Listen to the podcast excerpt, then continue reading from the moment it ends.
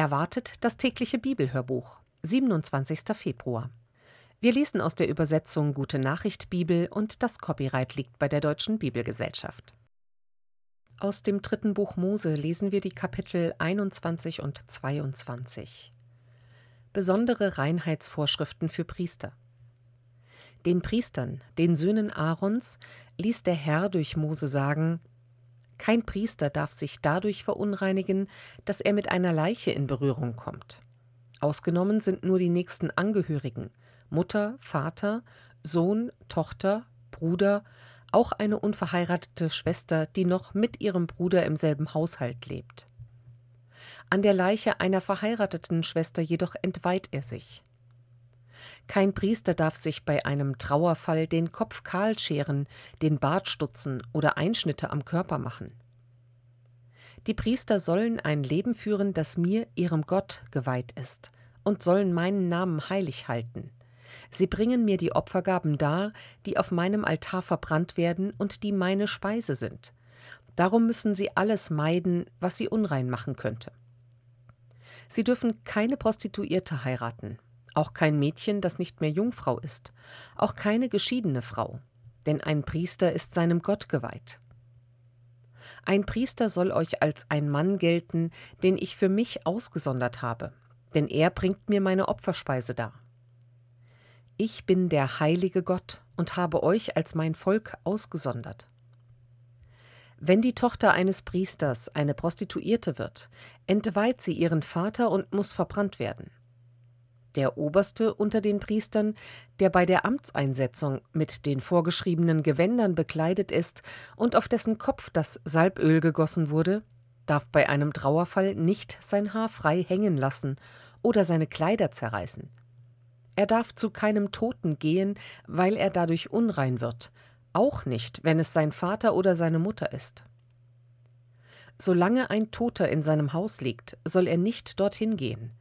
Er muss ständig in meinem Heiligtum bleiben, damit er es nicht entweiht, denn er ist mit dem heiligen Öl gesalbt. Ich bin der Herr. Er darf nur eine unberührte Jungfrau heiraten, keine Witwe und keine Geschiedene und keine Prostituierte.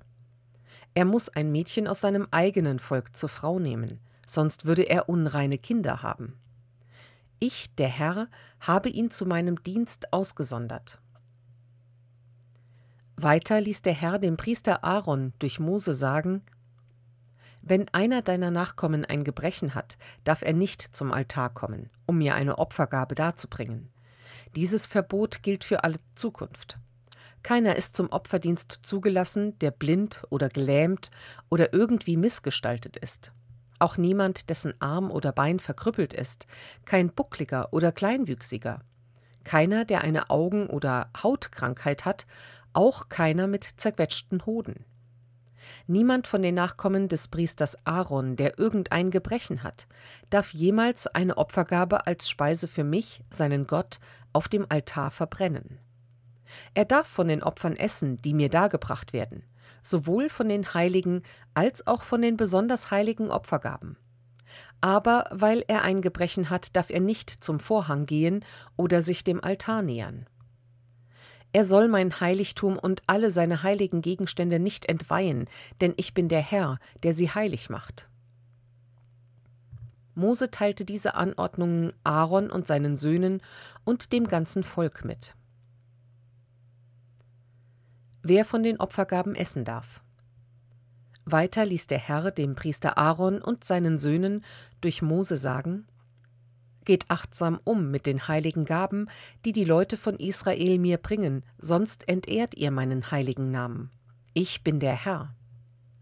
Wenn jemals einer von euch oder euren Nachkommen sich im Zustand der Unreinheit diesen heiligen Gaben nähert, hat er sein Priestertum verwirkt und muss sterben. Ich bin der Herr. Wer von Aarons Nachkommen Aussatz oder einen unreinen Ausfluss hat, darf von den heiligen Opfergaben erst essen, wenn er wieder rein ist. Wenn einer von ihnen etwas berührt, was durch einen Toten verunreinigt ist, oder einen Samenerguss hatte, oder unreines Ungeziefer angefasst hat, oder einen Menschen, der aus irgendeinem Grund unrein ist, wird er selbst unrein bis zum Abend, und darf so lange nicht von den heiligen Opfergaben essen. Nach Sonnenuntergang soll er seinen Körper mit Wasser abspülen, dann ist er wieder rein und darf von den heiligen Gaben essen, denn er muss ja davon leben. Keiner von den Nachkommen Aarons darf Fleisch von verendeten oder gerissenen Tieren essen, denn das macht ihn unrein. Ich bin der Herr. Die Priester sollen sich nach den Anordnungen richten, die ich, der Herr, gegeben habe, und sich nichts zu Schulden kommen lassen. Wer die heiligen Opfergaben entweiht, muss sterben. Ich bin der Herr, ich habe die Priester zum Dienst für mich ausgesondert. Nur wer zur Familie eines Priesters gehört, darf von den heiligen Opfergaben essen, sonst niemand, auch nicht ein Fremdarbeiter oder Lohnarbeiter, der bei ihm lebt. Ein Sklave, den ein Priester sich gekauft hat, darf davon essen, auch einer, der im Haus eines Priesters geboren ist.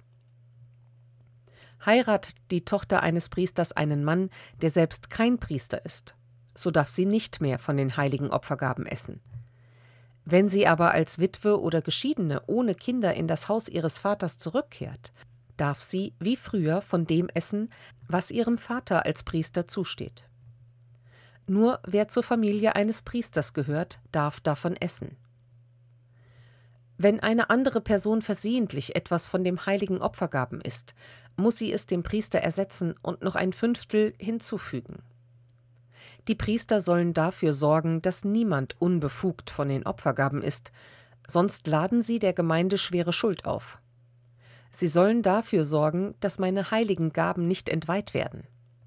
Ich bin der Herr, ich habe sie zum Dienst für mich ausgesondert.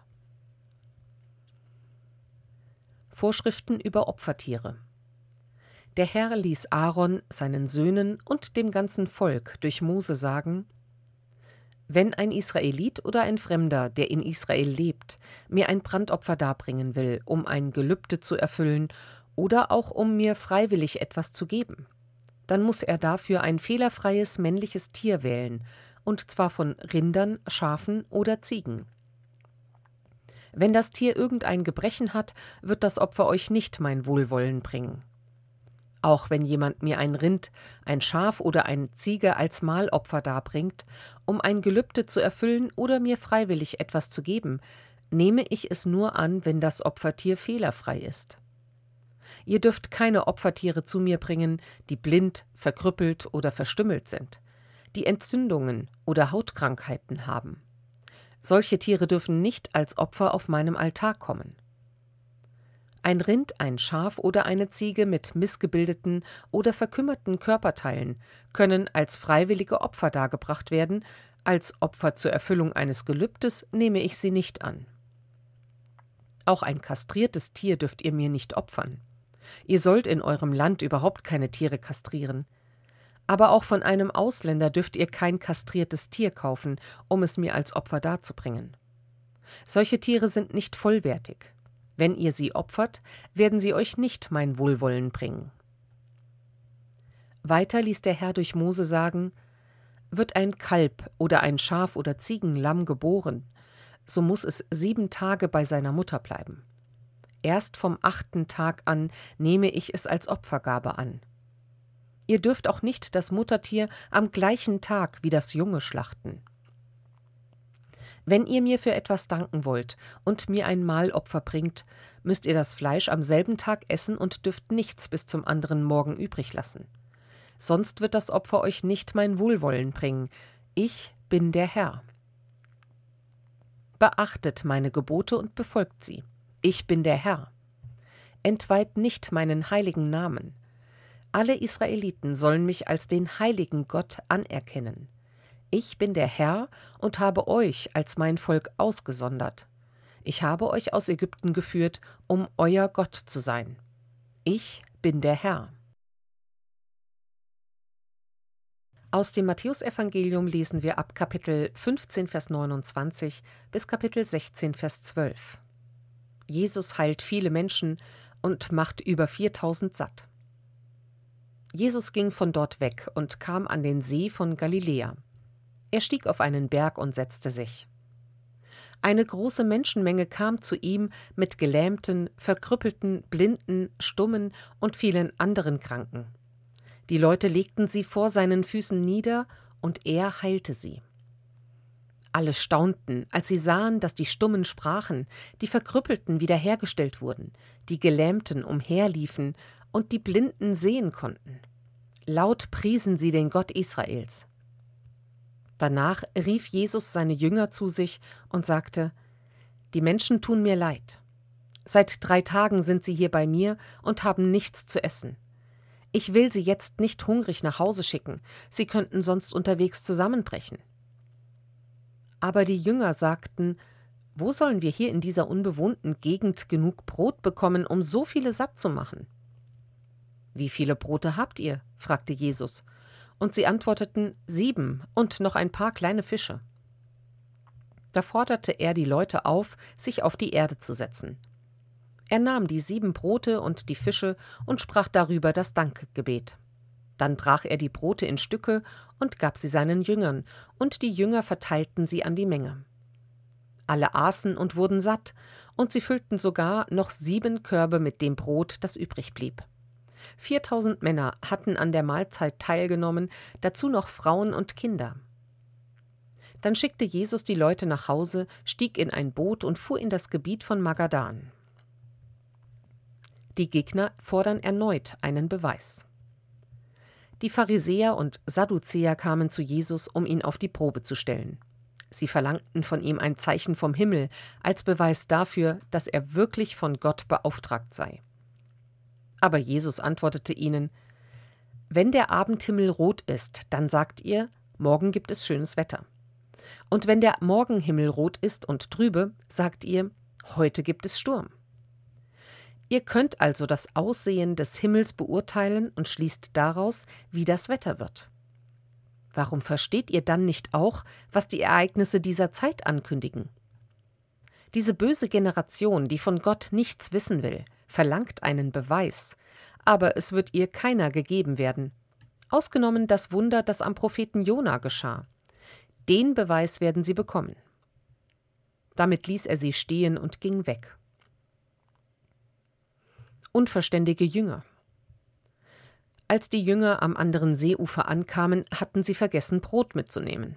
Jesus sagte zu ihnen: Nehmt euch in Acht vor dem Sauerteig der Pharisäer und Sadduzäer. Da sagten die Jünger zueinander, Wir haben kein Brot mitgenommen. Jesus hörte es und sagte, Was macht ihr euch Gedanken darüber, dass ihr kein Brot habt? Habt ihr so wenig Vertrauen? Habt ihr immer noch nichts begriffen? Habt ihr vergessen, wie ich die fünf Brote unter fünftausend Menschen ausgeteilt habe und wie viele Körbe mit Resten ihr da eingesammelt habt? Und dann die sieben Brote unter die viertausend. Wie viele Körbe mit Resten waren es da? Ihr müsst doch merken, dass ich nicht von Broten spreche. Ich spreche vom Sauerteig der Pharisäer und Sadduzäer. Davor nehmt euch in Acht. Da endlich verstanden sie, dass er nicht den Sauerteig gemeint hatte, der zum Brotbacken verwendet wird, sondern die Lehre der Pharisäer und Sadduzäer. Psalm 43 Steh mir bei, Gott, verschaffe mir Recht, verteidige mich gegen treulose Menschen, die mich mit Lüge und Arglist verfolgen. Du bist doch immer mein Schutz gewesen. Warum hast du mich jetzt verstoßen? Warum geht es mir so elend? Und dazu quälen mich noch meine Feinde.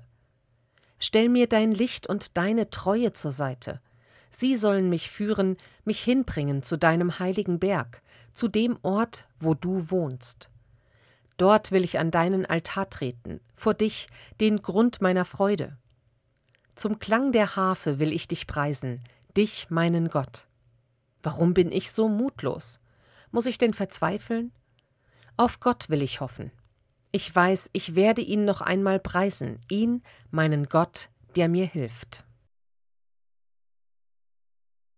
Sprüche 10, Vers 18 Wer Hass geheim halten will, muss lügen. Wer alles ausposaunt, muss verrückt sein.